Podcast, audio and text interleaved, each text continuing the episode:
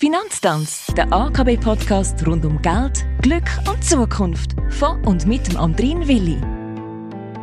Hoi und willkommen zur 94. Episode vom AKB Financial Podcast von und mit der Isabel Späni. Sie ist Kundenberaterin bei der AKB und prädestiniert fürs Thema von dieser zehnten Staffel. Es geht nämlich ums Sparen und dazu gehört natürlich auch aller guten Willen voran einmal das Erstellen von einem Budget. Soweit so einfach gesagt, aber für viele Leute ist es extrem schwer, Kontrolle zu haben über ihre Finanzen und Ausgaben. Was kann man jetzt da dagegen machen, Isabel?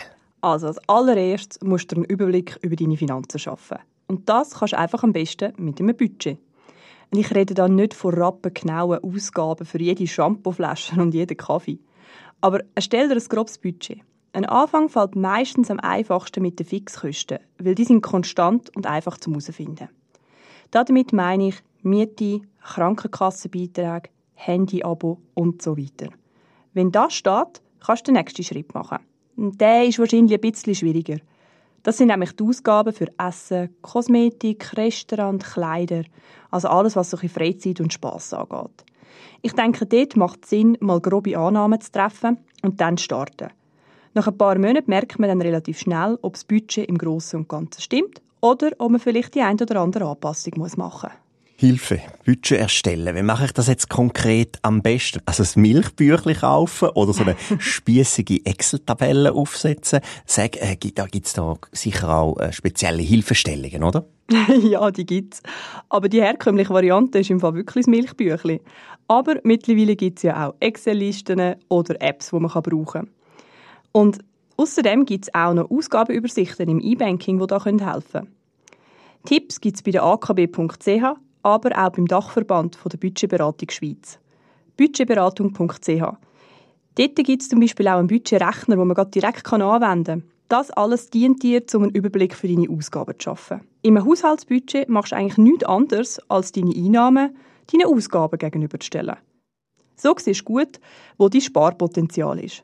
Am besten führst du die Liste über ein paar Monate, dass du siehst, ob es immer etwa gleich ist und es nicht verfälscht ist oder irgendwelche Ausreißer hat. Wenn das steht, kannst du dir überlegen, wo das vielleicht noch ein paar Optimierungsmöglichkeiten hättest.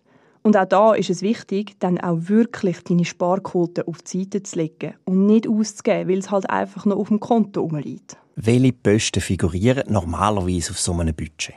Das Budget ist vom Prinzip her immer sehr ähnlich aufgebaut. Meistens steht dir für jeden Monat eine Art Tabelle zur Verfügung, wo die laufenden Einnahmen und Ausgaben kannst festheben kannst.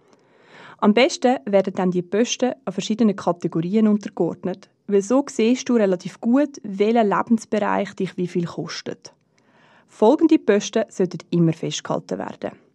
Dort haben wir einerseits Einkommen.